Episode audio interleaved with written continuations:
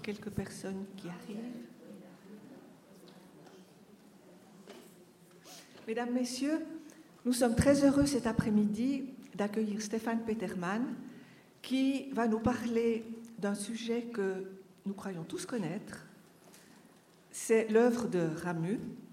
Mais Stéphane Peterman a participé depuis plusieurs années à ce grand chantier Ramu dont vous avez entendu parler puisqu'il a été appelé ainsi depuis le début.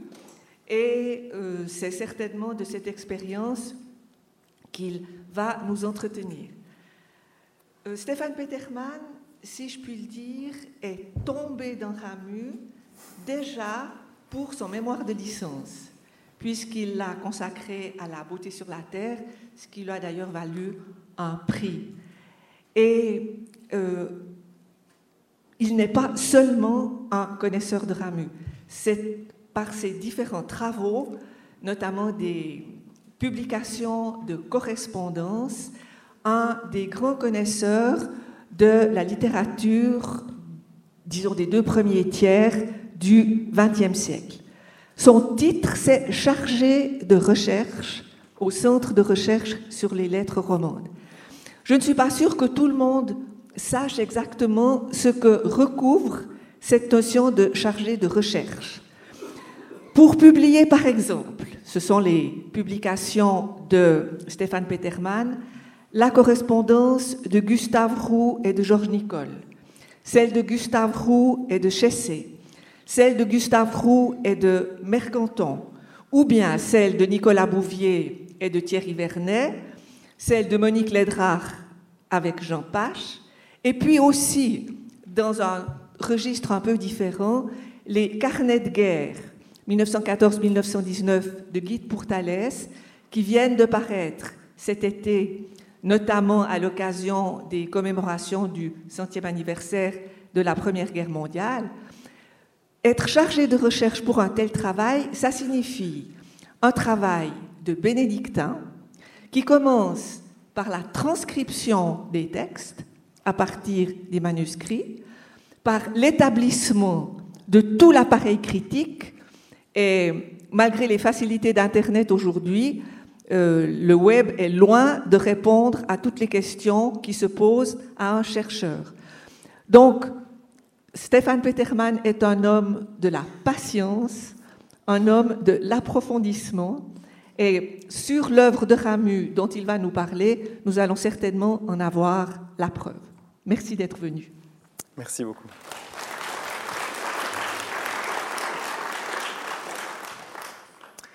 Ramu Revisité, c'est une entreprise ambitieuse que de prétendre reconsidérer, réévaluer qui a été réellement un écrivain, un artiste, un scientifique, au fond tout homme public, hein, toute personnalité.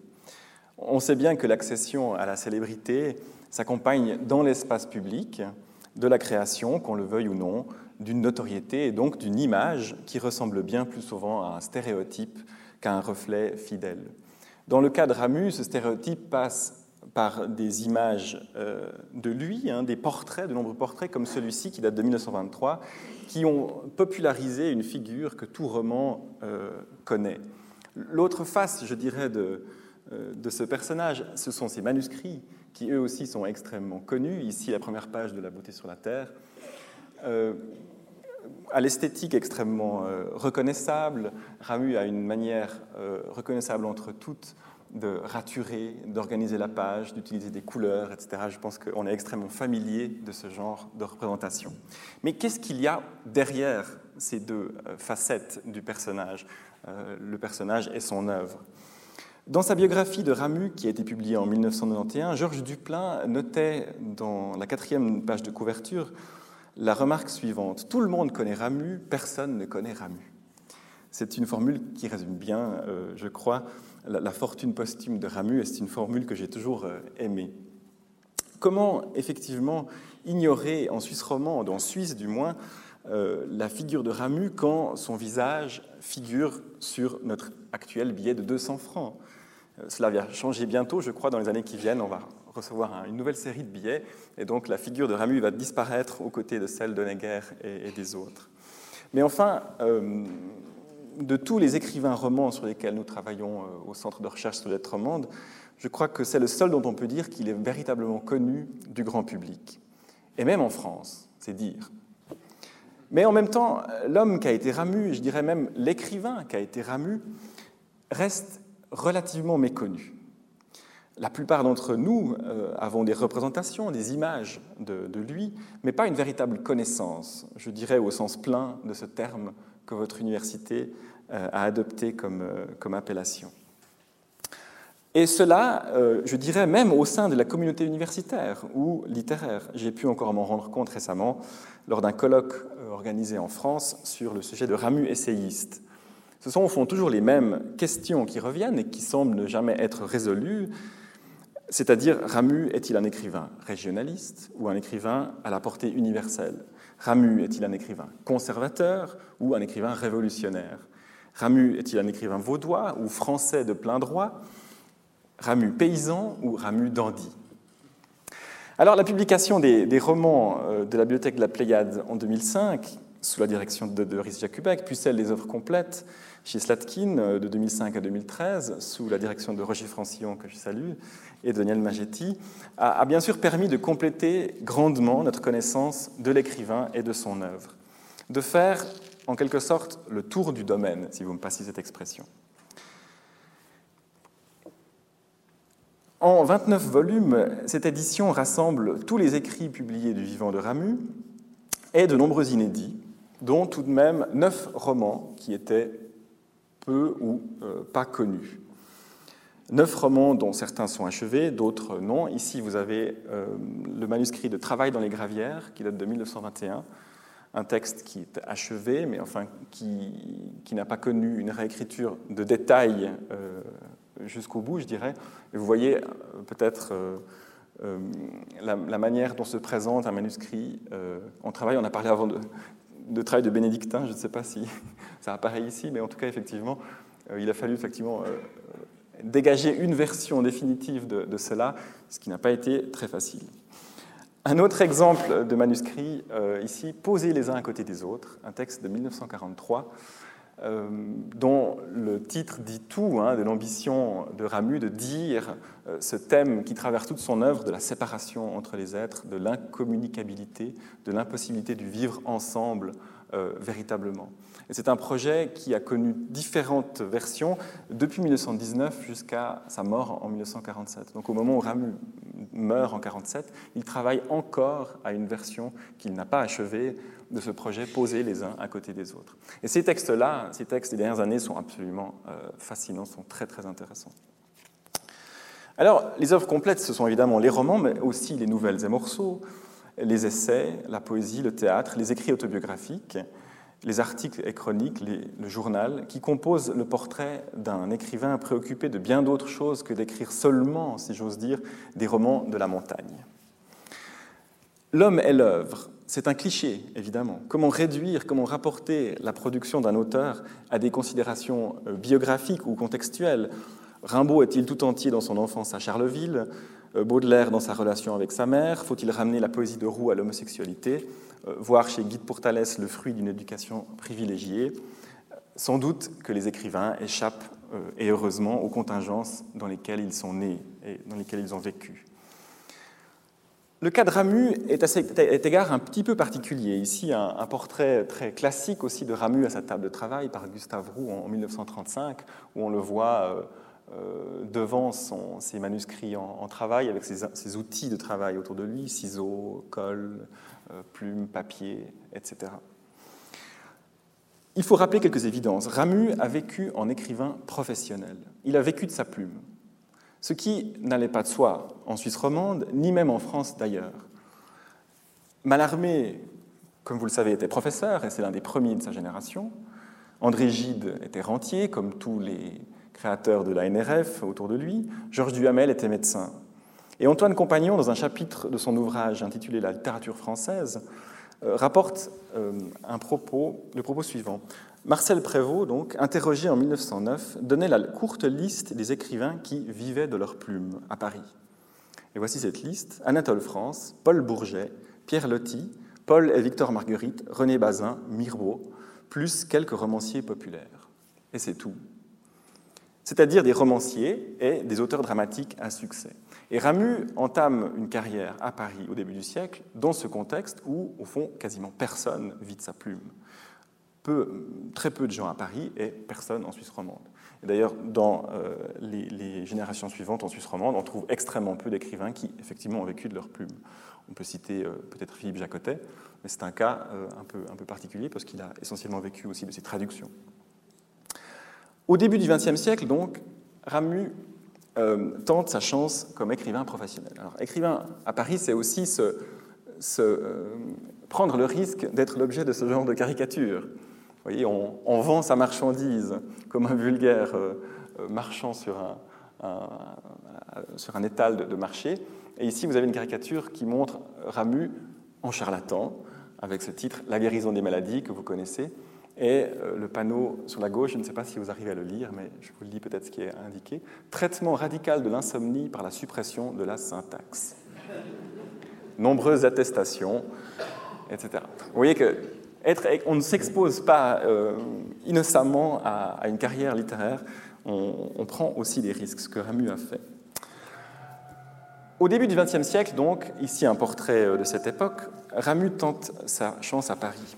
Il n'a au fond jamais rien fait d'autre que ça. Il a enseigné un tout petit peu à Aubonne, il était précepteur à Weimar, il monte dans la capitale française sous le prétexte d'une thèse, comme vous le savez peut-être, mais il ne poursuit pas dans ce, projet, il n'écrit quasiment pas une ligne de ce projet. Il veut être écrivain uniquement.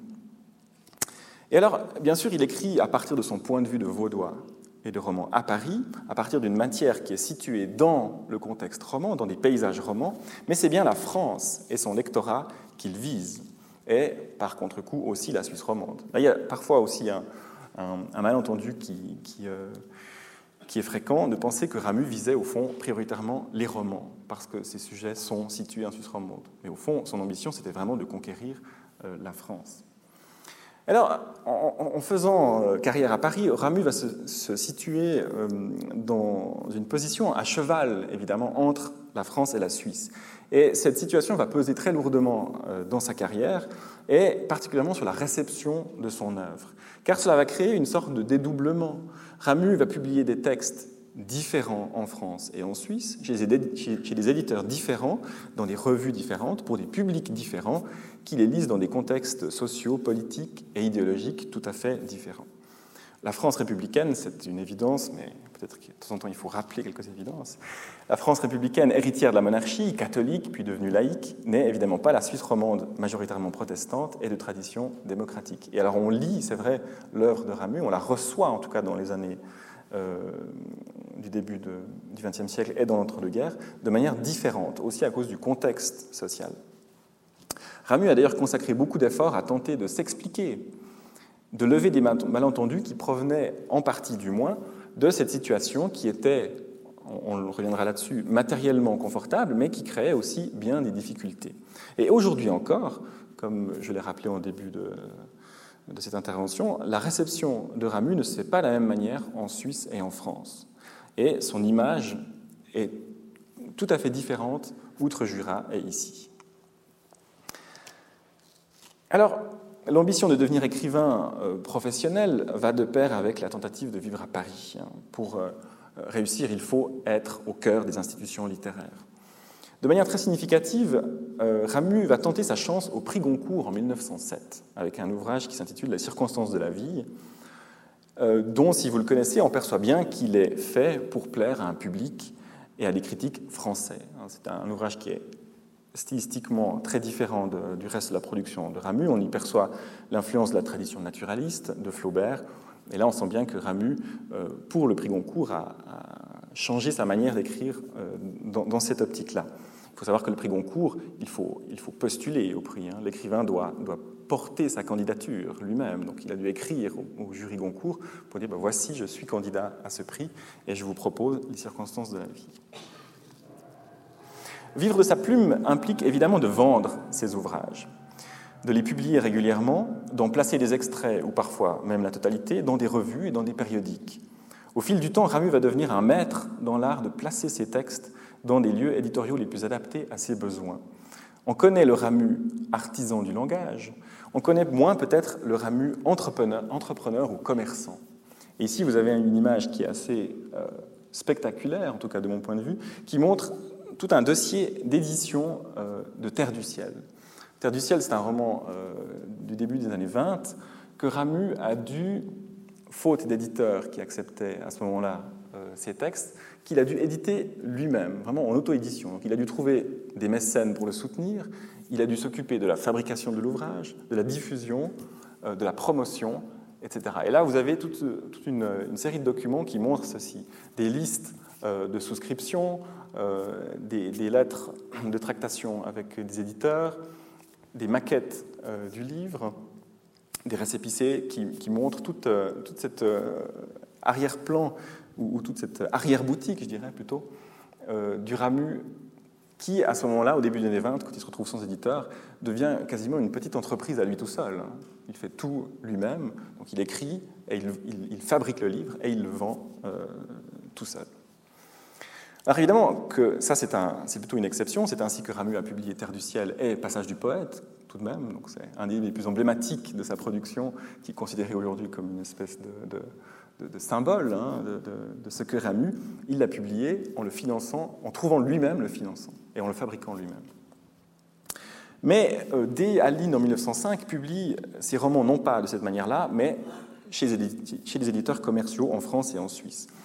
Et alors, il a une stratégie éditoriale qui est assez intéressante, c'est-à-dire qu'il euh, il parvient à, à, placer ses ouvrages chez Perrin à Paris euh, par l'entremise d'Edouard Rod, qui euh, est un peu son parrain dans les lettres. Hein.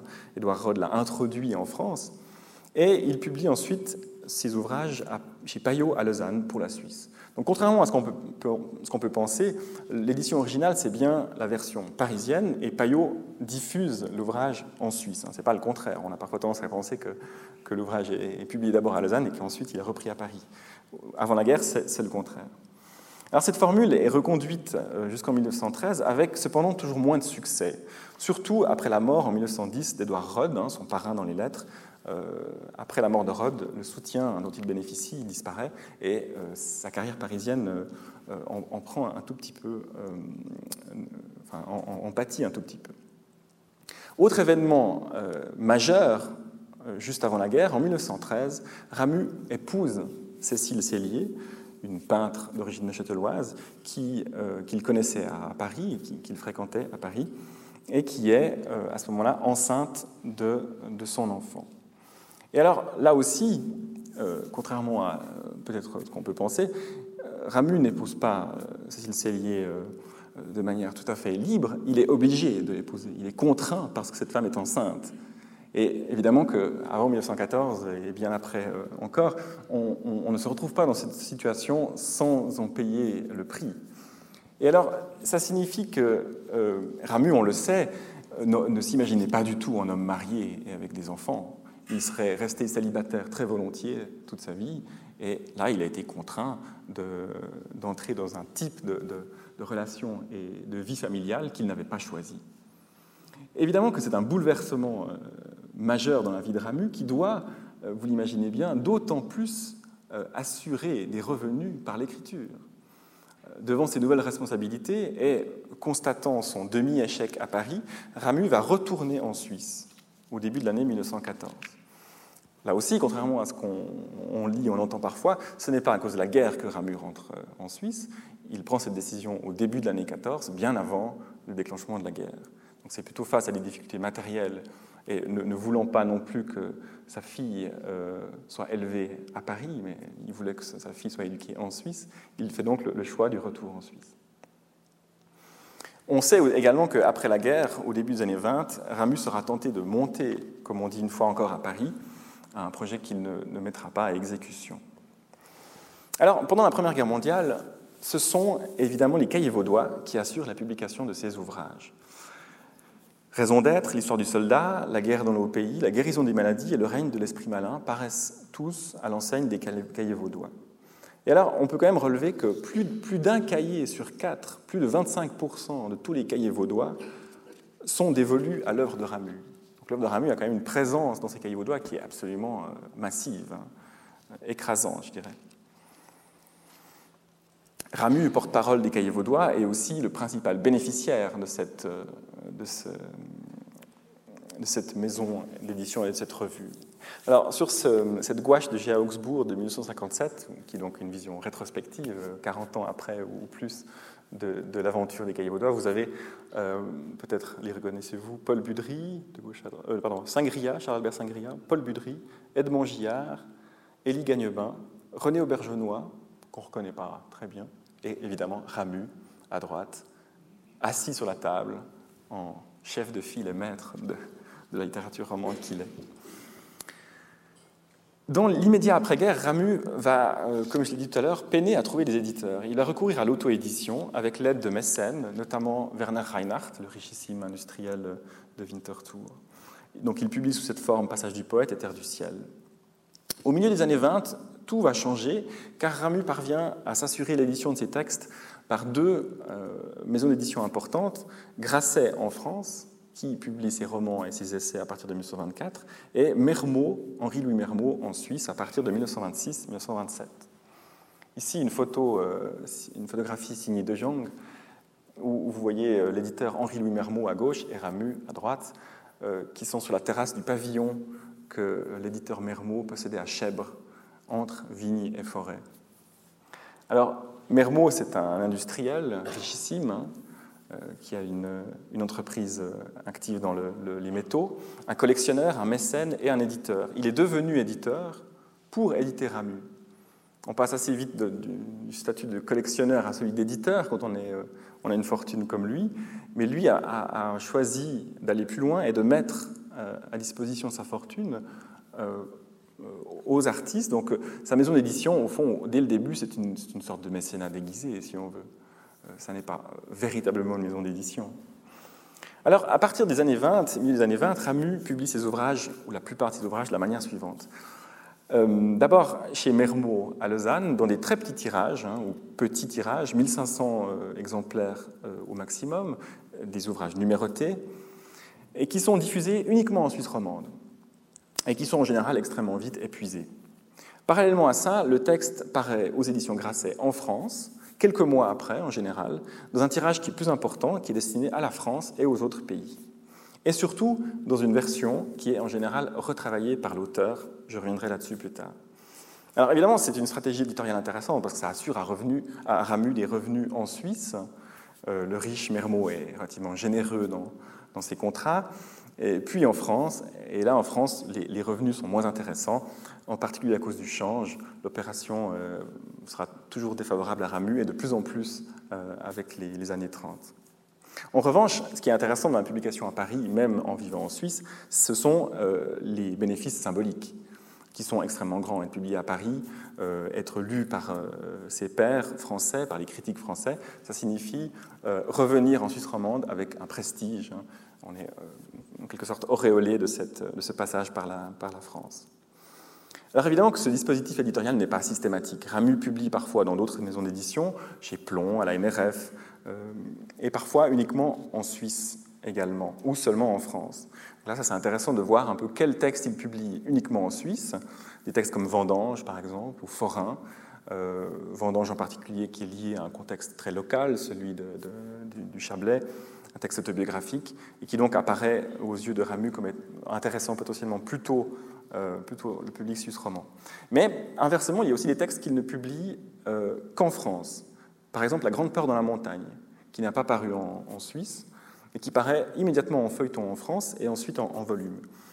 Euh, on reviendra peut-être là-dessus, mais c'est sans doute dans, le but d'en faire une espèce de best-seller. Hein. Clairement, La Grande Peur dans la montagne euh, c'est un roman qui se distingue du reste de la production. Ramu a, voulu en faire une espèce de, roman par excellence de la montagne et il le destinait à un public français friand de ce genre d'histoire, évidemment. La montagne, la violence, l'homme face aux éléments, etc. Alors, ce dispositif éditorial est aussi complété par euh, les éditions Gallimard qui courtisent Ramu dès 1926 hein, par l'entremise de Jean Paulhan, puis de euh, Gaston Gallimard lui-même. Ramu ne quittera jamais Grasset, mais publiera quelques ouvrages chez Gallimard, comme Adam et Ève ou Vite Samuel Belay, et également Paris note d'un Vaudois. Et surtout, il va jouer de la concurrence entre les deux maisons parisiennes pour faire pression sur Grasset et obtenir de meilleures conditions de vente. Ça, on le voit très bien, il sait très bien jouer de cette, cette concurrence entre les deux grandes maisons, Gallimard-Grasset, pour faire du chantage, au fond, à Grasset. Soit je vous quitte et je vais chez Gallimard, ou là vous me donnez une meilleure condition. Ici, un, grand poster qui montre un tout petit peu la stratégie éditoriale de Grasset, qui ne recule devant aucune facilité. Ici, un,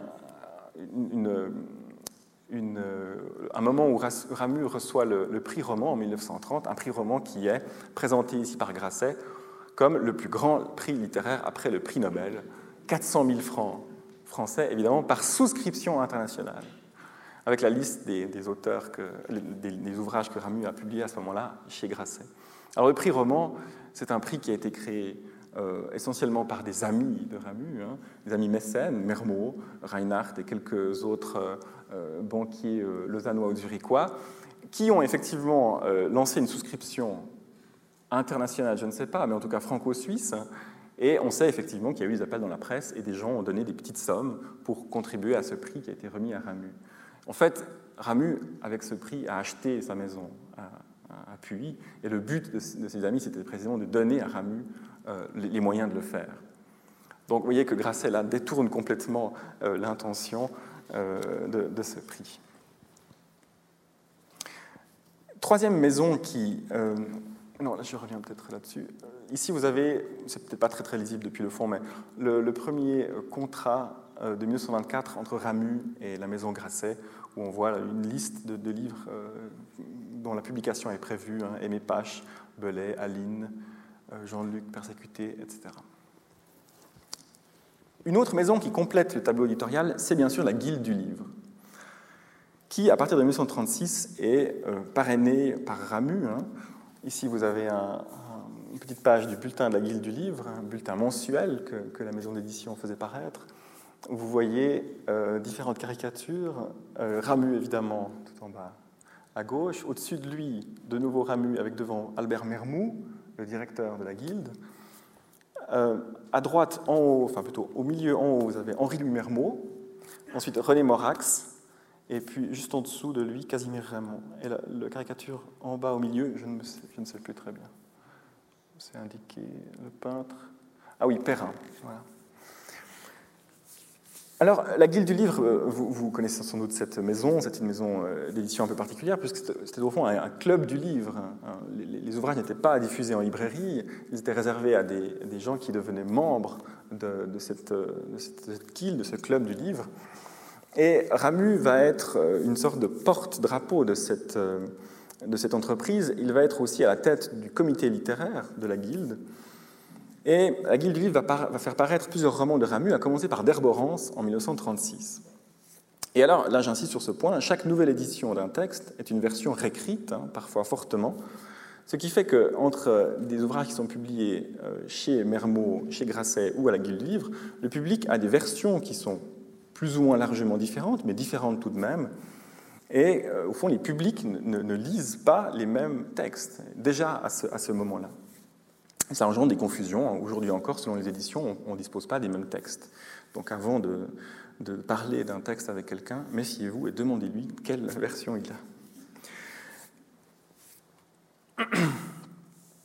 Dernier élément du dispositif éditorial, Ramu parvient souvent à placer en revue ce que l'on nomme des prépublications, donc avant l'édition originale en volume, dans les revues comme la Bibliothèque universelle, la Semaine littéraire avant la Première Guerre mondiale, ou ensuite la, NRF, la revue hebdomadaire, présence aujourd'hui dans les années 1920-1930. Alors, quelques exemples de ce dispositif éditorial. Ici, quelques notes de, de Derborance qui datent de 1934, non 33, pardon. Derborance, par exemple, paraît en 1934 euh, aux éditions Mermot, en 1936 chez Grasset, et la même année, 36 à la Guilde du Livre. Donc trois versions du texte à deux ans de distance. Et de nouveau, il n'y a pas concurrence, puisque les trois maisons d'édition s'adressent à des publics différents. Hein. Un public suisse pour Mermot, un public français pour Grasset, et des membres d'un club du livre pour la Guilde. Donc les livres, les livres de la Guilde ne sont pas à diffuser en librairie, donc la Guilde ne fait pas concurrence ni à Mermot ni à Grasset. Autre exemple, le Garçon savoyard, qui paraît intégralement dans une revue, la revue Vendredi, au printemps 1936.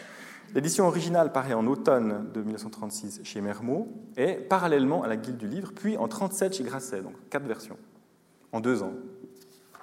Adam et Ève paraît dans les cahiers d'aujourd'hui, donc chez Mermot en septembre 32, dans la Nouvelle Revue française à la fin 32 au début 33, et chez Grasset en 1933. Avec Adam et Ève, euh, Ramu parvient l'exploit de faire paraître un, texte chez les deux maisons concurrentes, dans la NRF et chez Grasset, à quelques mois de distance, ce qui est tout de même un exploit. Dernier exemple, Si le soleil ne revenait pas, paraît cinq fois entre 1937 et 1941 une fois par année dans des versions remaniées. En 37 chez Mermot, en 38 en feuilleton dans les nouvelles littéraires, en 39 chez Grasset, en 40 à la Guilde du Livre et en 1941 dans l'édition des œuvres complètes euh, publiée par Ramu lui-même chez Mermot. Alors bien entendu, les raisons de ces réécritures sont multiples elles ne se réduisent pas à la seule volonté de rentabiliser le travail. Ramu est éternellement insatisfait, il reprend ses textes à peine publiés, qu'il y a aussi derrière cette volonté de réécriture une, véritable éthique du travail, une insatisfaction, une volonté de parvenir au, toujours mieux. Une des raisons aussi, c'est qu'il adapte ses textes au public visé, notamment en recherchant l'élégance, la clarté quand il publie en France, et en tâchant, par exemple, de contextualiser, donc d'expliquer les expressions régionales euh, ou des expressions qui renvoient à des réalités proprement suisses ou vaudoises. Contrairement à ce qu'on pense parfois, chez Ramu, il n'y a pas beaucoup d'expressions régionales. Et quand il y en a, il les explique. Il, euh, il, insère des périphrases, souvent entre parenthèses, qui donnent à son public français, ignorant évidemment des réalités suisses ou des expressions proprement suisses, l'explication de ces mots. Alors, j'ai parlé des œuvres complètes de Ramu chez Mermot. Ici, un petit euh, dépliant publicitaire de cette édition. Effectivement, Mermot, euh, à la fin de la vie de Ramu, en 40-41, parvient à, convaincre Ramu de donner ses œuvres complètes. Et pour cette édition des œuvres complètes, Ramu réécrit une dernière fois ses textes, il sélectionne les textes qu'il veut publier ou pas, il réarrange son œuvre, il donne pour la première fois des extraits de son journal, un peu à la manière de ce qu'avait fait Gide avec ses propres œuvres complètes. Alors cette vaste entreprise, hein, qui est très importante, qui lui prend euh, un, temps considérable, c'est une sorte de consécration par soi-même, c'est une sorte de monument que Ramu s'élève euh, à lui-même, avec l'aide de Mermot. Et euh, parallèlement, ça va marquer pour lui le début d'une sorte de déclin. En effet, après ses œuvres complètes, que faire si ce n'est mourir, disparaître? Et à ce moment-là, dans les années 40, euh, Ramu est miné par la maladie, il a eu plusieurs soucis de santé déjà, il est isolé, euh, appuyé au, milieu d'un monde qui est en guerre, on est quand même en 40-41, il est coupé de la France, des débouchés éditoriaux, il est sollicité par la propagande suisse pour participer à la défense spirituelle de la Suisse, qu'il aborde évidemment et qu'il refuse de faire absolument. Il a pour seule perspective l'approche de la mort, avec le souci évidemment de laisser à sa femme et à sa fille de quoi assurer leur, vie. Et là, Ramus sombre dans une véritable amertume et ce qu'on peut appeler le désespoir. Euh, un désespoir qui est euh, cependant euh, illuminé par la présence de son petit-fils Guido Olivieri, qu'il surnomme Monsieur Paul. Ici une photo prise par Mermot en 1942. Pour Ramu, avoir vécu de son travail n'aura pas signifié uniquement trouver des éditeurs, écouler sa production, réécrire ses textes inlassablement, imaginer, se renouveler. Ça aura aussi signifié se plonger dans son œuvre, jusqu'à faire corps avec elle. Comme si Ramu fusionnait avec ses propres personnages et avec leur univers. Tout se passe au fond, et c'est ce que j'aimerais maintenant euh, aborder, comme si, au fur et à mesure que Ramu, C.F. Ramu, bâtissait son œuvre, il disparaissait en tant qu'homme, et même, d'une certaine manière, en tant qu'écrivain. Ici, vous avez un, dépliant publicitaire de Grasset, une affiche plutôt, qui vous montre euh, un Ramu croqué par G.A. Augsbourg, donc d'Herborance, et Ramu apparaît ici au milieu de ces personnages, comme s'il était symboliquement... Euh, comme s'il faisait partie finalement de l'univers qu'il s'était créé ou qu'il avait créé par la fiction. Je trouve que symboliquement, ça dit beaucoup. Il faut le rappeler, C.F. Ramu est bien né Charles Ferdinand Ramu. Vous le savez tous, hein, le, nom de ses deux frères morts en bas âge avant lui, avant sa naissance. Mais euh, en famille, on sait que tout le monde l'appelait Charles. Charles Ferdinand, c'est un, deux prénoms qui n'ont jamais été utilisés ensemble. Tout le monde l'appelait Charles Ramu. Et dans ce passage de découverte du monde, dont voici ici une page du manuscrit, vous avez euh, tout en bas, euh, en dessous du chiffre 5, euh, ces phrases. Hein. je porte les prénoms de deux petits frères morts avant ma naissance, dont l'un s'appelait Charles, l'autre Ferdinand, ce qui m'a fait un prénom d'archiduc, hein, ces phrases extrêmement célèbres. Et l'avant-dernière ligne, en vert, vous avez une bifure, et sous cette bifure, on lit À la maison, on m'appelait Charles. Et significativement, Ramu euh, décide de supprimer cette confession, en tout cas cet aveu hein, euh, par trop biographique, euh, qui est tout à coup un, ressurgissement de son, être véritable, son être biographique. Il n'est pas Charles Ferdinand Ramu, il, était Charles Ramu. Et symboliquement, ça, a certainement des, des, conséquences. Vous savez qu'il est né, qu'il a grandi à Lausanne, hein, dans un milieu petit bourgeois. Son père est épicier. Ici, vous avez une carte euh, de l'épicerie Émile Ramu, son père, à la rue Aldimont 6. Ramu a grandi effectivement en ville, à Lausanne. Ça n'est pas un paysan, ça n'est pas un vigneron. Euh, il a un parcours de tout élève vaudois bien né. Il a fait le collège et le gymnase classique, l'université, il a fait les lettres. Il appartient à un, milieu libéral. Ses parents sont membres de l'Église libre.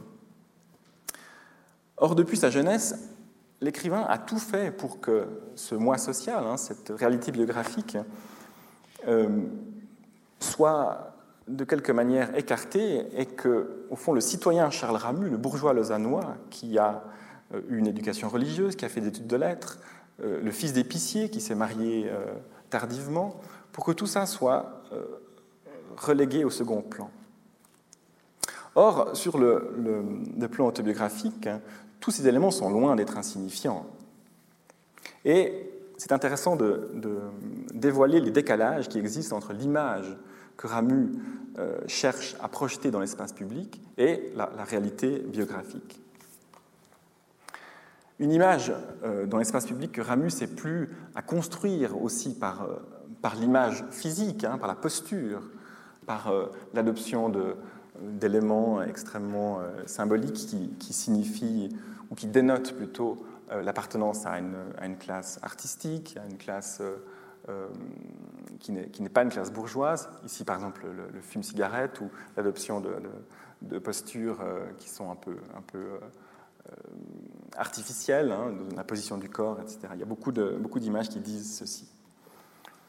Une image qui a été souvent reprise par, par les artistes, ici une gravure sur bois de, de Valais des années 20, qui s'inspire d'une photographie, ici insérée dans la patrie suisse, photographie de Robert Rigassi à Lausanne. Donc, euh, beaucoup d'images euh, de Ramu qu'on connaît, euh, qui ont été popularisées par les peintres, par les graveurs, sont en fait au départ des photographies sur lesquelles les artistes travaillaient. Ici, on voit très bien que cette image a été faite à partir de cette image. Valon n'étant pas lui-même graveur, il a, il a, il a gravé non, il n'a pas pu graver à l'envers, il a gravé à l'endroit, ce qui fait que l'estampe se retrouve inversée par rapport à la photographie.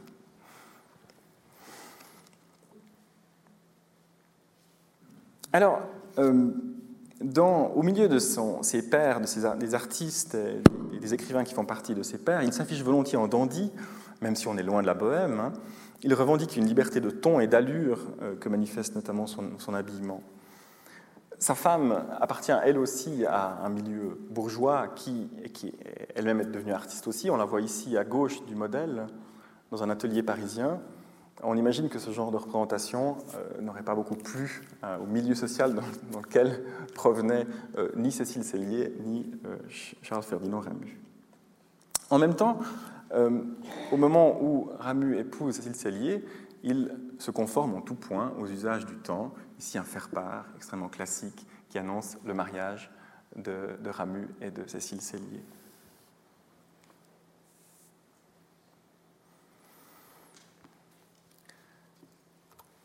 Ici, une lettre intéressante de Ramu à sa femme, où on voit qu'il s'adresse à elle en lui disant petit, et surtout où on voit qu'il la vousoie. Ramu, vous voyez sa femme, c'est qui dit beaucoup aussi du type de relation euh, que pouvait entretenir euh, l'écrivain en famille. Évidemment, un usage courant dans la haute bourgeoisie, peut-être moins courant dans la petite bourgeoisie, qui est peut-être dû aussi au fait que la femme de Ramu était bien plus âgée que lui et que probablement le passage du vousoiement, en tout cas par écrit, au tutoiement ne s'est jamais fait. Ramu, contrairement à l'image euh, dont, on a pu percevoir des échos avant, mène au fond une vie extrêmement réglée, une vie très bourgeoise. Chez lui, à la muette, on sait que ses horaires étaient extrêmement fixes, le travail le matin, la correspondance l'après-midi, le rituel des quatre heures euh, extrêmement fixe dans l'après-midi. La présence de son épouse, d'une bonne, de sa fille, donc derrière l'esthète un peu hautain à la mise recherchée et préoccupé de beauté, de style, on découvre aussi un homme extrêmement euh, attaché à des conventions, à des, habitudes d'une classe sociale dont il provient. Ce sont au fond des, images qu'on ne peut pas tellement séparer, hein. elles sont indissociables d'un même être qui euh, a voulu au disjoindre son origine et ce qu'il est devenu pour ne laisser percevoir à son public qu'une partie de lui-même. Et j'aimerais citer maintenant une lettre euh, du 29 mai 1924 à Henri Poulaille. Henri Poulaille, qui était euh, attaché de presse d'édition Grasset, qui a fortement contribué à faire entrer Ramu dans ses éditions. Et Ramu donne ici des renseignements biographiques à Poulaille pour l'aider à, le présenter au public. Un passage qui est extrêmement connu, mais qui est, je crois, très significatif de cette volonté de, définir de soi une, une, une vision extrêmement partiale. Je suis né en 1878, mais ne le dites pas. Je suis né suisse, mais ne le dites pas. Dites que je suis né dans le pays de Vaud, qui est un vieux pays savoyard, c'est-à-dire de Languedoc, c'est-à-dire français et des bords du Rhône, non loin de sa source.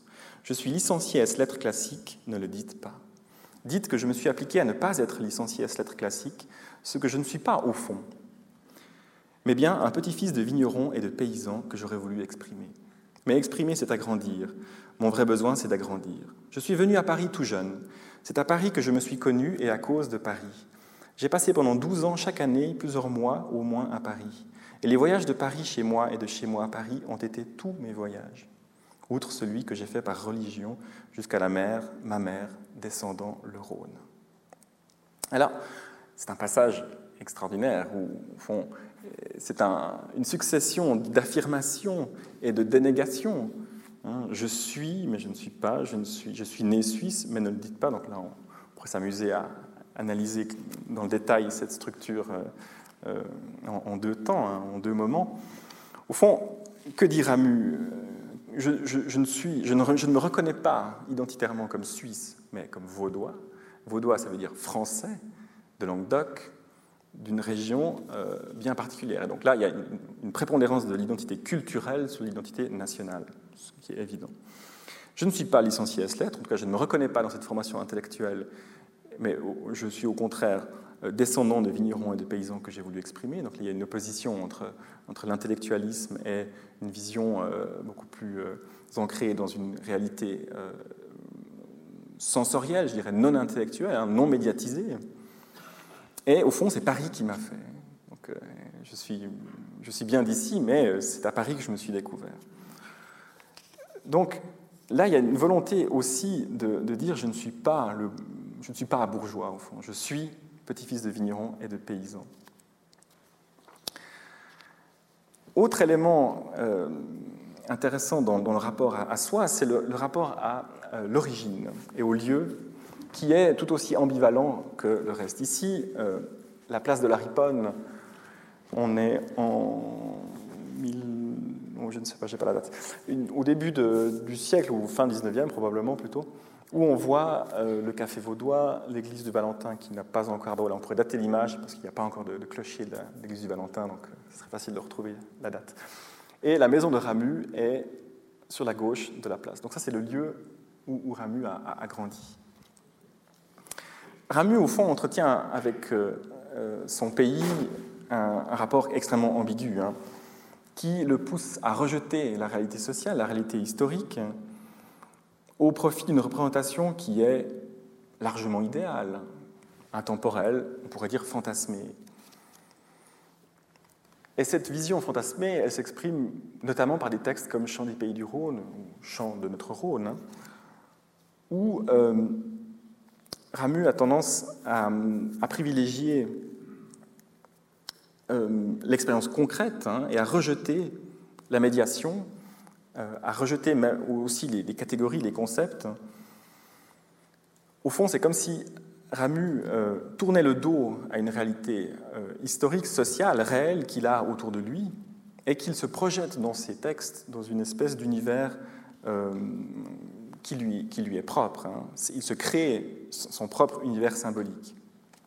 Il se réinvente une sorte d'ailleurs rêvé qui, qui n'existe que sur le papier. Donc, contrairement à ce qu'on peut parfois penser, la montagne, le bord du lac, tel que le montre Ramu dans ses textes, dans beaucoup de textes en tout cas, ce n'est pas du tout la réalité euh, paysanne, la réalité euh, historique sociale de, de l'époque.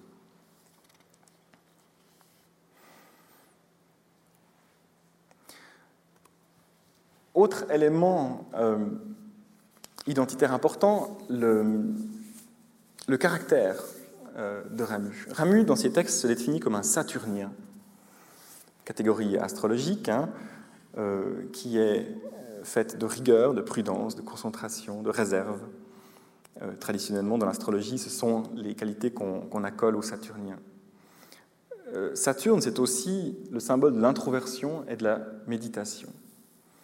Si on ajoute à ça l'héritage d'une culture protestante qui est extrêmement euh, présente chez Ramu, une culture qui valorise le travail, ce profil a probablement engendré chez Ramu une tendance à l'isolement, hein, à favoriser une production artistique euh, extraordinaire d'intensité, hein, euh, et ça a produit un, homme qui, au fond, est rivé à sa table de travail, qui, progressivement au cours de sa vie, n'en est venu qu'à travailler. Ici, vous avez un, donc un extrait du journal de 1925 où on voit que toutes les entrées ne disent que le travail que Ramu euh, produit. Comme si, au fil du temps, il n'y avait plus dans sa vie que du travail qu'une relation euh, à l'écrit, à la production euh, littéraire, et vraiment qu'il n'y avait plus de place pour rien d'autre. Donc l'espace du journal est progressivement envahi par ces notations qui ne disent que l'effort infatigable de, l'homme à sa table de travail. Une impression qui se dégage aussi des dossiers de travail, hein, des manuscrits qu'on connaît ici, un exemple, Les signes parmi nous, où on voit ici un exemplaire de l'édition originale de 1919, corrigé par Ramu pour l'édition Grasset en 1931. Et vous voyez à quoi peut ressembler, dans un passage comme celui-ci, le travail de réécriture. Il ne s'agit pas simplement de réviser quelques détails. Ici, vous avez, euh, je dirais, 25% euh, du texte qui disparaît euh, à droite, et vous avez une bonne, près 25% d'un texte qui est réécrit sur la gauche. Hein. Donc un, effort considérable de réécriture. Donc quand on, observe le nombre de versions des textes, et qu'on examine dans le détail euh, quel, euh, quel, effort de travail ça représente pour Ramu, c'est absolument considérable.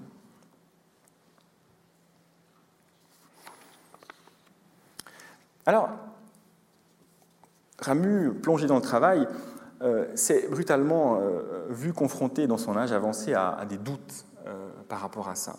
Sa vie n'est devenue plus que travail au fil du temps. Euh, il s'est fondu complètement, il s'est perdu dans, son œuvre et il s'est en quelque sorte sacrifié dans, la construction de, cet immense édifice. Mais à la fin de sa vie, ce, choix-là existentiel, hein, qui, mobilise, a mobilisé toutes ses forces et qui a orienté toute sa vie, euh, il, se met à, le remettre en question, et de manière extrêmement profonde. Comme le, le dit l'extrait du journal que je cite maintenant, euh, qui date du 11 octobre 1941. À mesure que j'avançais dans la vie, je vois qu'instinctivement et sans m'en rendre compte, j'ai laissé tomber peu à peu tout ce qui n'était pas ma préoccupation essentielle. Et toutes ces occupations secondaires, il faudrait dire latérales, toutes ces distractions, ces divertissements, où la plupart des hommes cherchent l'oubli, et pensent-ils la plénitude? Mais moi, je cherchais une autre plénitude. Plus de vacances, d'aucune espèce. Suppression des concerts, par exemple, des visites, des dîners, de toute espèce de vie mondaine, bien entendu. J'avais des amis et j'ai encore des amis, mais je ne vais plus les voir, ce qui fait qu'ils ne viennent plus me voir ou rarement. J'aimais à marcher, je ne marche plus que difficilement, ma jambe. Plus de sortie, ce qui fait que de plus en plus je suis enfermé, même matériellement, chez moi, et replié de plus en plus sur moi-même, ce que j'ai instinctivement cherché en vue d'une concentration plus grande. Mais il faut voir qu'une telle concentration n'est supportable que quand elle s'opère au bénéfice d'une chose qu'on juge assez importante pour y sacrifier tout le reste. Et si la chose n'existe pas, si elle a cessé d'exister, la chose a existé encore au cours de ces deux dernières années, bien qu'elle eût changé de nature. Et là, euh, Ramu fait allusion à la révision des œuvres complètes, bien sûr. Puisqu'elle supposait plutôt l'intervention de l'esprit critique et d'analyse, il s'agissait de me corriger. Et non plus les vues intuitives et ce qu'on nomme l'inspiration. Mais enfin, elle existait, prétexte à concentration. Elle va s'en aller, elle s'en va. Par quoi sera-t-elle remplacée? Elle n'est encore remplacée par rien. Il n'y a plus pour le moment, j'y reviens, que le vide devant moi. Ici une image euh, de la fenêtre euh, de, la chambre de travail de, Ramu hein, par Germaine Martin, une image qui symbolise la prison, euh, qui symbolise l'enfermement. Le, bureau de Ramu était installé à un étage intermédiaire dans la maison de Puy, qui était en fait la, maison où se faisaient les comptes du domaine vigneron. C'était la chambre où, on gardait l'argent. C'est pour ça qu'il y avait des barreaux à, ces fenêtres. Alors, l'homme du fer, hein, qui est habité par des, projets en nombre, qui pratique tous les genres littéraires, qui réécrit, qui réédite, qui se replonge dans ses papiers anciens pour en extraire la matière de livres nouveaux, euh, à la fin de sa vie, euh, est rongé par, par le doute. Hein. Il, devient, vraiment l'angoissé, un angoissé euh, qui, qui, est face à la mort. Alors, ce constat, ça brouille un tout petit peu le tableau qu'on peut se faire d'une vie qui a, qui certes été consacrée au travail, mais qui paraît être une vie parfaitement euh, réussie et, qui, l'a été, bien sûr, du point de vue de l'œuvre, mais qui peut-être l'a été un petit peu moins sur le plan biographique. Tout se passe comme si Ramu était doté de plusieurs vies qui émergent l'une de l'autre. D'abord le petit vaudois qui est issu de la bourgeoisie commerçante et duquel naît l'écrivain C.F. Ramu, là, symboliquement, hein, comme je l'ai dit, de Charles Ramu à C.F. Ramu, il y a un passage symbolique que Ramu s'est probablement plus à, mettre en scène. Dès Aline, euh, euh, ces, ouvrages ne portent pas euh, l'intitulé Charles Ramu, enfin plutôt l'appellation Charles Ramu, mais C.F. Ramu, comme si c'était une espèce de nouvelle identité d'écrivain. Au fur et à mesure que le quotidien de C.F. Ramu s'identifie à son travail, il se met à vivre à travers ses personnages. Hein. Il leur confie ses joies, ses angoisses, ses espoirs, ses craintes. Et à la fin de sa vie, on voit bien que cette, euh, entreprise qui lui a peut-être permis de tenir en échec hein, sa propre euh, mélancolie, son propre désespoir, son existence euh, difficile, cette sorte d'existence vécue par procuration a eu très certainement pour corollaire la sclérose de la vie réelle. C'est-à-dire que dès le moment, et c'est ce que Ramu dit lui-même dans ce texte que j'ai lu, où ses revenus réguliers sont garantis, hein, il est installé dans le confort de la muette, son travail est assuré par ses relations avec les éditeurs, avec les mécènes. Ramu voit les différents aspects de son existence se figer progressivement, à commencer par ses rapports avec autrui. Ramu ne serait pas venu probablement à une séance de connaissance 3, comme vous l'aurez compris. Être de chair et de sang, euh, Ramu est destiné lui aussi à, disparaître, pardon, même si son œuvre, euh, pour laquelle il s'est donné tout entier, euh, vaincra la mort et a bien vaincu effectivement la disparition. La réception posthume de ses écrits va connaître des, vicissitudes dont Ramu se serait lui-même certainement bien passé. Hein. Récupération patriotique, glorification locale, discours de, foire ou de, de tribune. Et aujourd'hui, au fond, on a un peu l'image d'un écrivain euh, qui est vraiment une gloire ici en Suisse romande, comme, euh, comme l'existence même de cette, euh, cette, intervention le prouve, et qui dont l'image en France est, encore pas du tout stabilisée, comme j'ai dit au début de l'intervention. En Suisse romande, évidemment, ici la, la, plaque qui est apposée sur la muette appuie. Le souvenir de Ramu est extrêmement présent. Mais je pense qu'il y a encore beaucoup à faire pour redécouvrir euh, toutes les richesses euh, biographiques et même dans l'œuvre où il y a encore de nombreuses choses à, découvrir.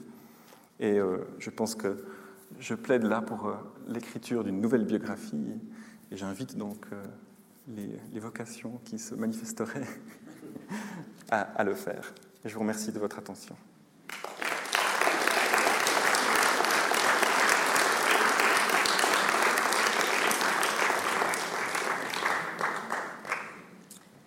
Au nom de tous, merci beaucoup Stéphane Peterman pour ce très bel exposé qui curieusement a défait une image de Ramu que probablement beaucoup de nous avaient par la méconnaissance de beaucoup d'éléments de l'œuvre et de l'homme qui vous sont apparus à travers les recherches et puis la découverte des trésors de la muette, mais vous avez reconstruit une, image beaucoup plus je dirais, plus humaine aussi, hein, parce qu'il y a eu beaucoup de non-dits, comme dans ce pays, il y a beaucoup de non-dits autour d'un tas de, sujets, particulièrement au siècle dernier.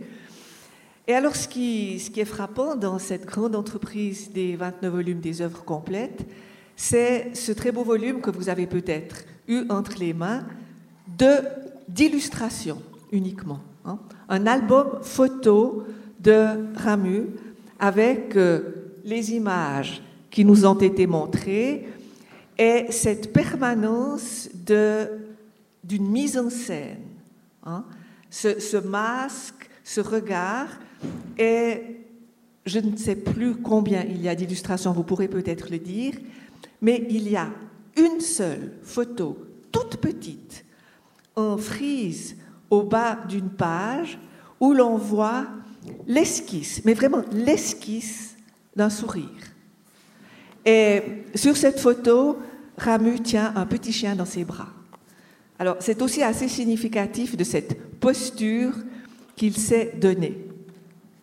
Alors, le micro va passer pour les questions que vous avez certainement envie de poser à Stéphane Peterman.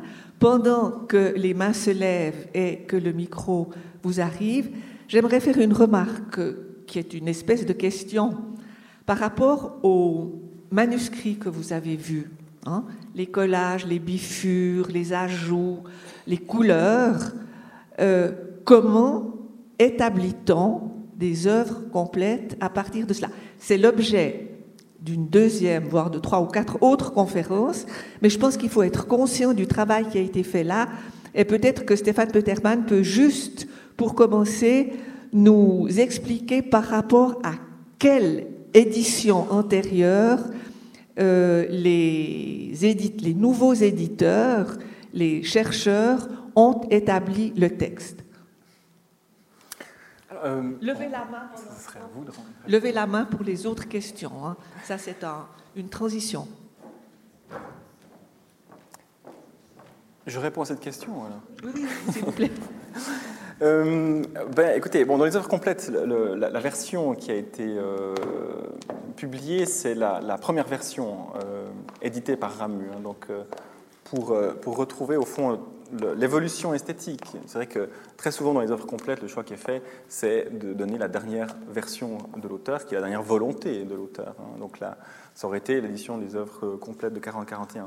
Mais ce faisant, on, aurait sans doute perdu justement la, compréhension de, l'évolution euh, de l'écriture qui, entre 1905, mettons, et 1947, est évidemment euh, extrêmement complexe. Donc en donnant la, première, version, euh, on, retrouve ça.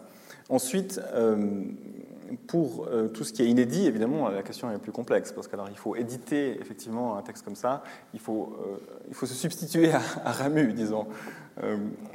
surtout dans un texte comme celui-ci, où là, euh, parfois, il est extrêmement difficile de, dire quelle est la dernière version.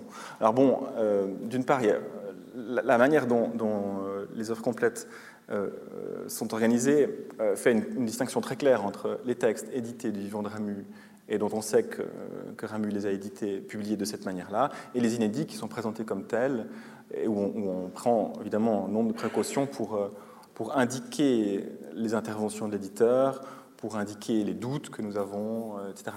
toutes sortes de, signes typographiques qui permettent de le faire. Et surtout dans, la présentation des textes, dans les introductions, etc., on, cherche à souligner, à mettre en, avant cet aspect-là, en disant bien que ici nous donnons une, notre, notre lecture, qui est évidemment toujours une interprétation, euh, parce que là, parfois, on, a de grands doutes. Parfois, on ne peut pas du tout savoir, parce que Ramu n'a pas choisi, c'est-à-dire qu'il a laissé irrésolu des, variantes dont, il faut faire un choix.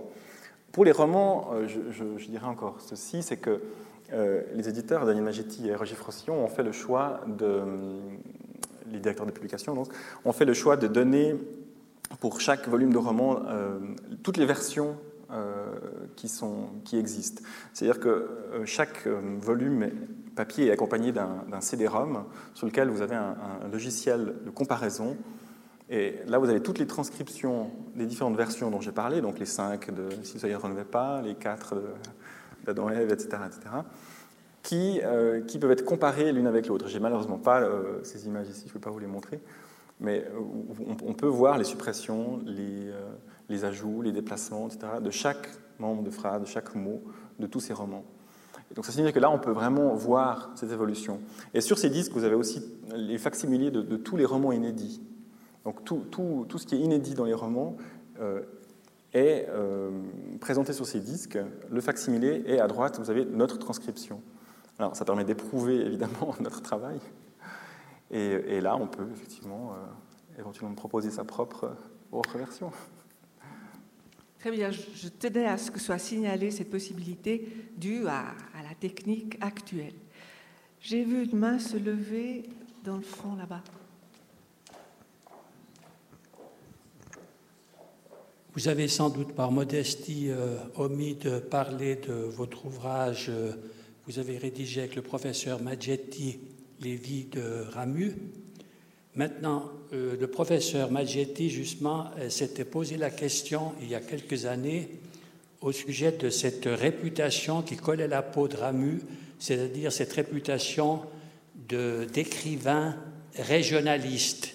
Et il se demandait, donc il y a quelques années, si euh, la publication des deux volumes de la Pléiade, respectivement des 29 volumes des, pardon, des œuvres complètes, euh, contribuerait à briser cette réputation.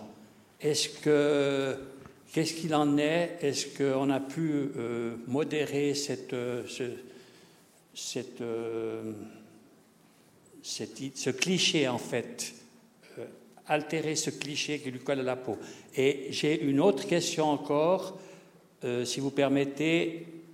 Ça concerne euh, ce caractère très solitaire de Ramu qui a sans doute été provoqué par la mort que vous avez citée tout à l'heure de ses deux frères, euh, cette vie très rigide, cette ambiance protestante, et puis ensuite, euh, sa vieillesse.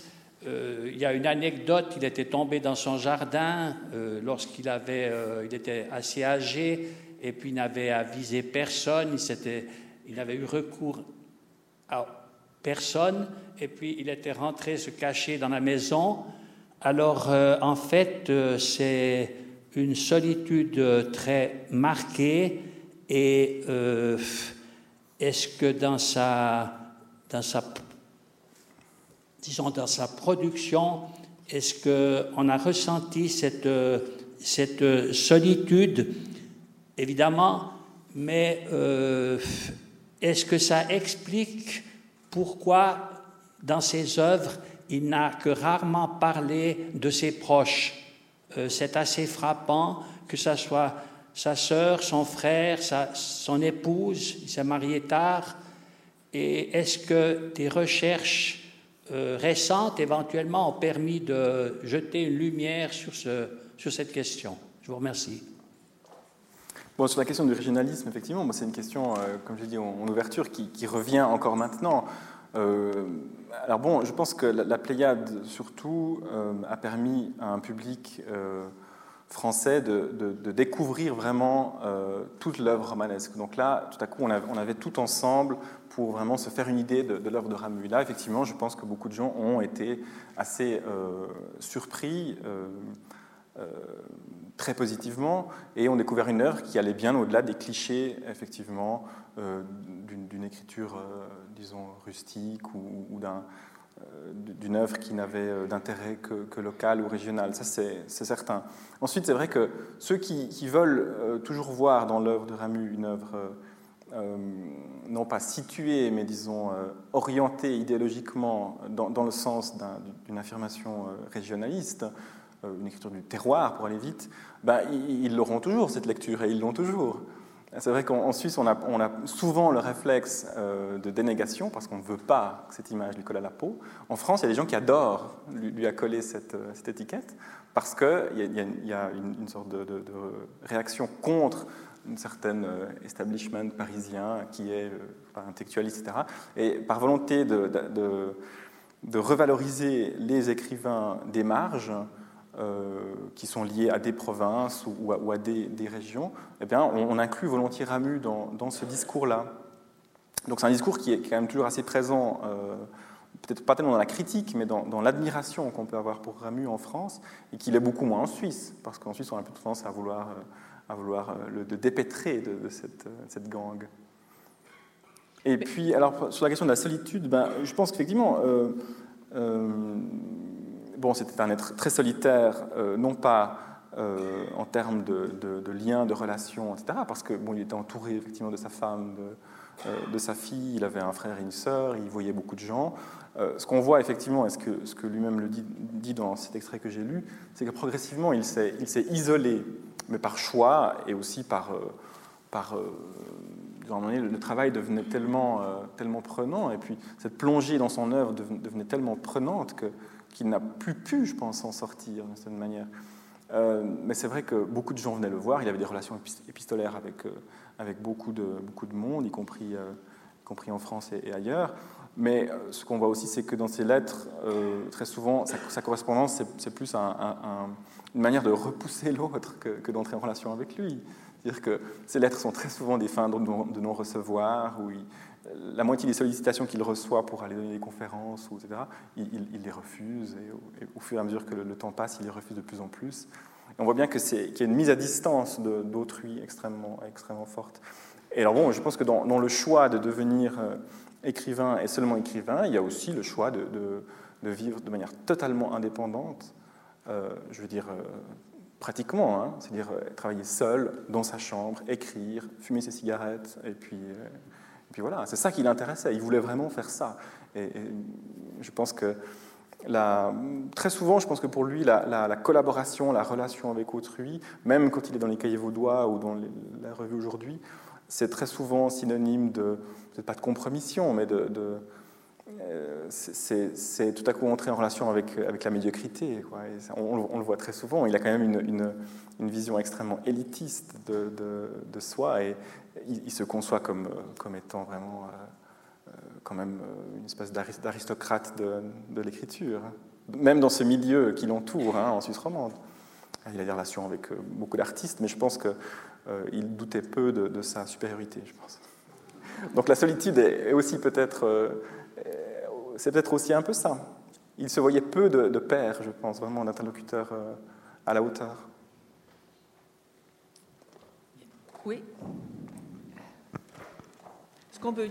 Ah, Deux questions brèves. La première, a-t-il fait son école de recrue Je ne me rappelle pas. Deuxième question, quelle a été sa relation avec Oscar Ramu Merci. Alors oui, il a fait son école de recrue, euh, il, a même, euh, il est même devenu sous-officier, caporal. C'est à l'école de recrue, ou, plutôt à l'école de sous-officier, qu'il a rencontré Alexandre Sangria, par exemple. Donc euh, ça a aussi eu d'importance, même sur le plan des lettres. Ensuite, il a été, je ne me souviens plus par cœur son parcours militaire maintenant, mais il, a, il a fait un ou deux cours de répétition et après c'était fini. deuxième question, son rapport avec Oscar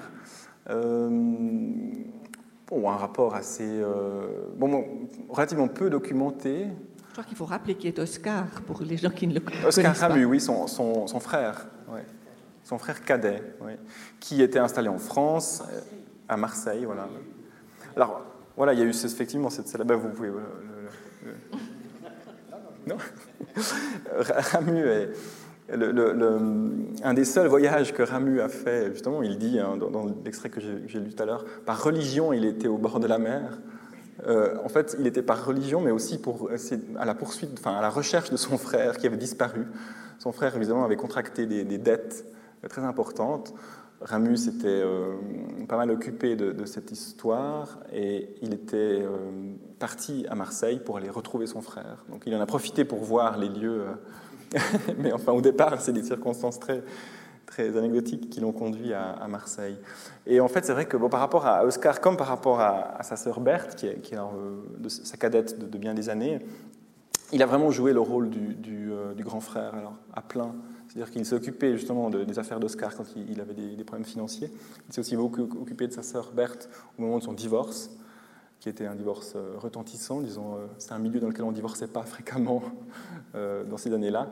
Et, on voit qu'on a des traces de, beaucoup de démarches, y compris euh, administratives, qu'il a, faites pour. Euh, mais par rapport à Oscar, alors moi je n'en sais pas beaucoup plus. Euh, il semble très bien entendu, mais. Il me semble avoir vu, oui, il y a encore une main, madame.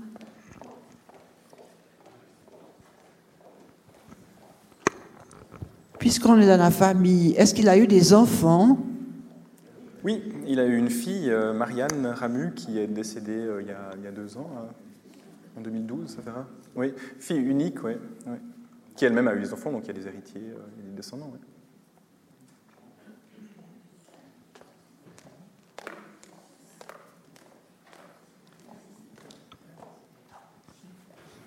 Est-ce que vous pouvez nous dire quelques mots de son rapport avec la foi?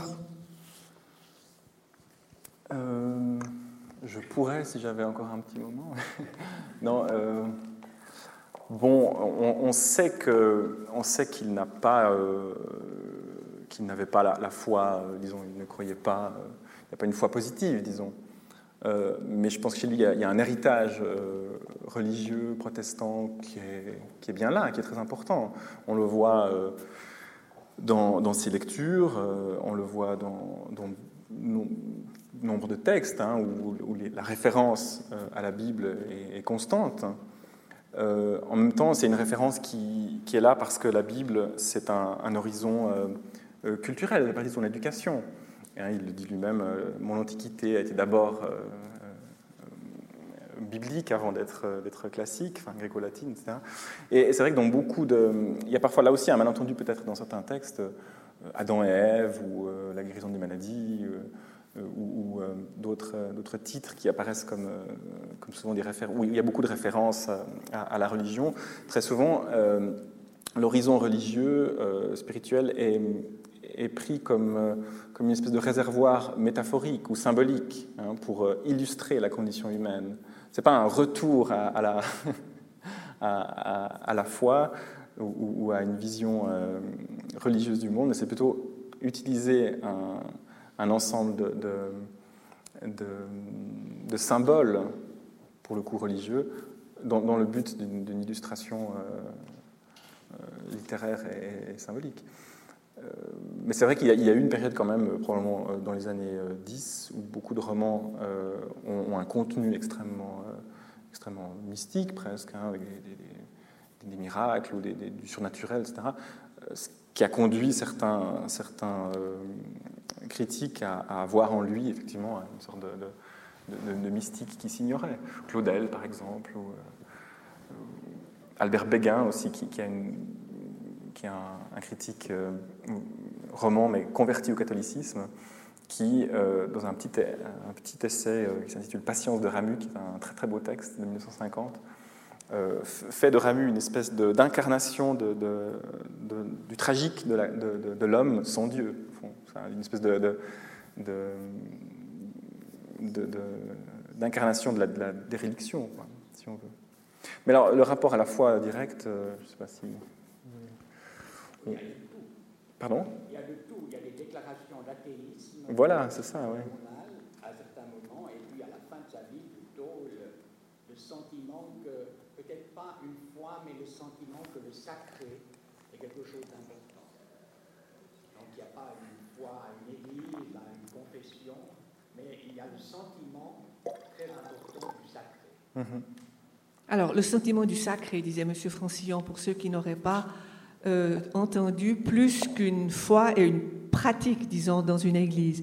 Mais il me semble quand même que dans certains des romans valaisans, qui sont donc, qui décrivent des, ou qui mettent en scène des communautés catholiques, le, problème d'une relation à Dieu est mis en scène avec euh, euh, les implications que ça peut avoir. Mm-hmm. Et c'est intéressant de voir que c'est dans des romans qui se situent dans, des communautés euh, sociales qui, pour lui, ont peut-être un caractère, je, mets vraiment des guillemets, exotique, de même que euh, c'est le côté protestant qui apparaît chez lui, qui peut être apparu en France à certains comme quelque chose d'exotique. En tout cas, dans l'œuvre de Guy Pourtalès et la pêche miraculeuse en particulier, qui est donc contemporaine de 1937 de, beaucoup des romans de Ramu, euh, Mauriac disait que pour lui, le côté protestant rendait cette œuvre euh, sinon incompréhensible, mais très exotique. Or, à nous, elle paraît tellement, tellement naturelle, tellement issue de chez nous. Alors peut-être qu'il y a aussi cet élément, euh, en plus du côté terrien, qui est en lui-même un, des exotismes qui, plaît en France. Mm-hmm. Et puis bon, peut-être aussi par rapport à la religion, une chose qui est sûre, c'est que Ramus se méfie beaucoup des institutions. Il a une sorte d'indépendance farouche par rapport à toute institution politique, euh, sociale et aussi religieuse. Donc les églises, etc., euh, c'est vraiment quelque chose qui... C'est un repoussoir, je pense, pour lui. Et, dans les signes parmi nous, par exemple, vous avez la caricature d'un colporteur biblique qui, euh, qui, annonce la fin du monde, qui est vraiment une, caricature absolument magnifique de, ce que la religion peut faire de pire. Et en revanche, dans, euh, dans un des textes qui s'intitule Poser les uns à côté des autres, de la fin, vous avez le portrait d'une femme qui est extrêmement pieuse, euh, très pratiquante, euh, et, qui, est, à mon avis, présentée par Ramu comme une, une manière comme, comme, comme d'autres, hein, une manière très légitime et très, très belle de de se prémunir en quelque sorte du désespoir, enfin de lutter contre, contre le désespoir qui, qui envahit les, hommes en, en, se, raccrochant à euh, quelque chose qui peut être cette, cette foi. Donc euh, voilà, c'est effectivement assez, assez complexe et assez subtil. Y a-t-il encore une question? Euh, Oui, pour expliquer le vouvoiement avec sa femme, c'est qu'elle était française et dans, les milieux français. Elle n'était pas française, elle était neuchâteloise. Ah, elle était neuchâteloise, puis il l'a connue à Paris. Mais alors ça joue pas parce qu'en fait c'était la mode dans les familles françaises. Bon, elle était, elle était euh, bien plus âgée que lui. Mhm. Alors ça, ça, à mon avis, peut-être jouer un rôle, mais euh, c'est quelque chose qu'il faudrait creuser. Et puis d'autre part, vous avez ne peux pas parler de M. Paul, mais je pense que c'est quand même quand il était avec l'enfant des moments où il souriait. J'ai pas compris la, dernière. Euh, vous avez peu parlé de Monsieur, enfin vous n'en avez pas parlé, juste ébauché dans mhm. une réponse de Monsieur Paul, qui était le petit-fils, et, et, je pense que quand il était avec l'enfant, il, il souriait. Tout à fait, oui, oui, absolument. Il souriait euh, beaucoup, mais je pense que, effectivement, ces dernières années, je me suis pas a joué un rôle très important pour Ramu, et il a été un, grand-papa euh, complètement euh, béat d'admiration devant ce, petit-fils. Mais je pense aussi que justement, ce, petit-fils a été a été vraiment une espèce de... Il s'est raccroché à ce petit-fils, quoi. Comme s'il se raccrochait à la vie par, par, son, ce biais-là. Et ben, par, contraste, je pense que la relation extrêmement forte, intense avec ce petit-fils montre euh, l'ampleur de, son désarroi euh, par rapport à beaucoup d'autres aspects de, sa vie, de, ses choix. Je voulais dire à ce propos qu'il a eu deux grands amours dans sa vie, c'est sa fille, on n'en peut pas assez parler, Marianne, euh, et son petit-fils, Monsieur Paul. Et il y a des textes sur Marianne euh, dès, son plus jeune âge. Et donc il y a eu là une relation euh, extrêmement étroite. Peut-être que le fait d'avoir dû se marier euh, parce que sa femme était enceinte a été vécu par lui comme quelque chose d'assez pénible, vous l'avez dit. Euh, et en revanche, il a reporté tout son amour sur sa fille. Hein. Euh, ça, c'est un cas assez extraordinaire. J'aimerais ajouter une chose peut-être en ce qui concerne euh, la fin de vie de Ramu.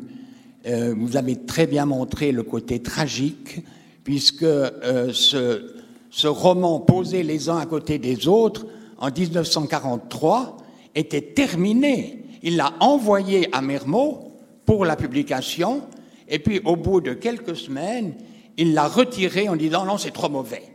Hein. Or, ce roman, je vous engage à le lire, il se trouve dans le 29e volume des œuvres complètes.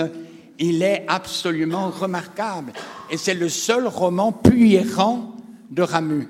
Et c'est un roman d'ailleurs où il joue entre le pays de Vaud, puis, et puis le monde du Valais, le monde des légendes, à travers le personnage d'un vieux valaisan qui vient à Lausanne pour se faire soigner à l'asile des aveugles, qui est en train de devenir aveugle. Donc il y a là un roman absolument magnifique et il a refusé de le publier, mais heureusement, nous l'avons fait pour lui.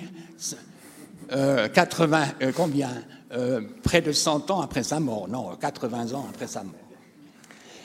autre chose que j'aimerais dire, c'est, dit, il aborde la défense spirituelle de la Suisse.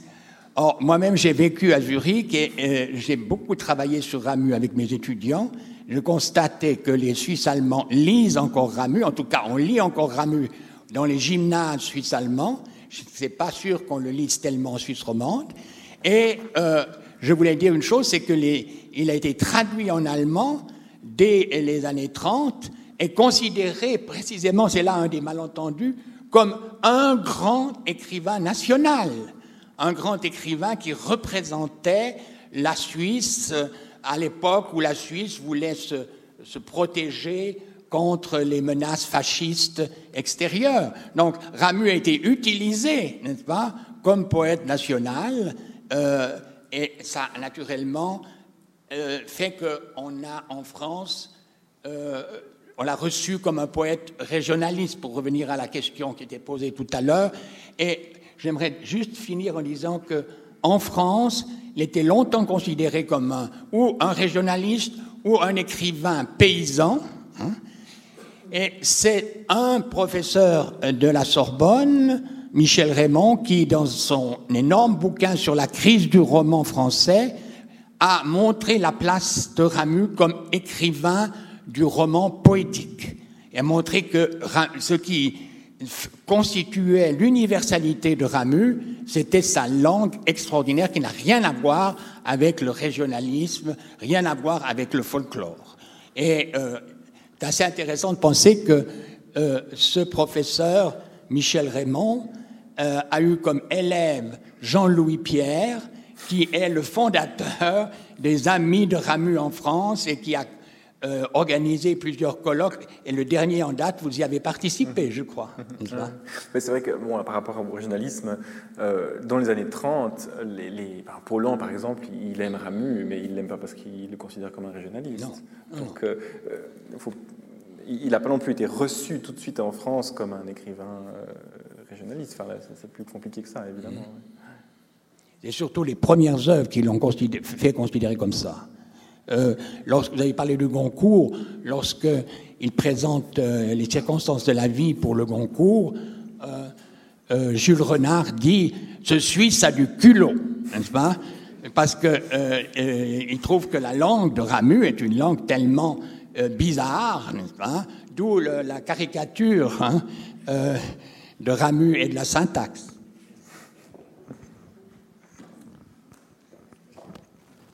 Alors, je remercie beaucoup Stéphane Peterman pour cette euh, rencontre avec Ramu. C'était plus qu'une euh, présentation.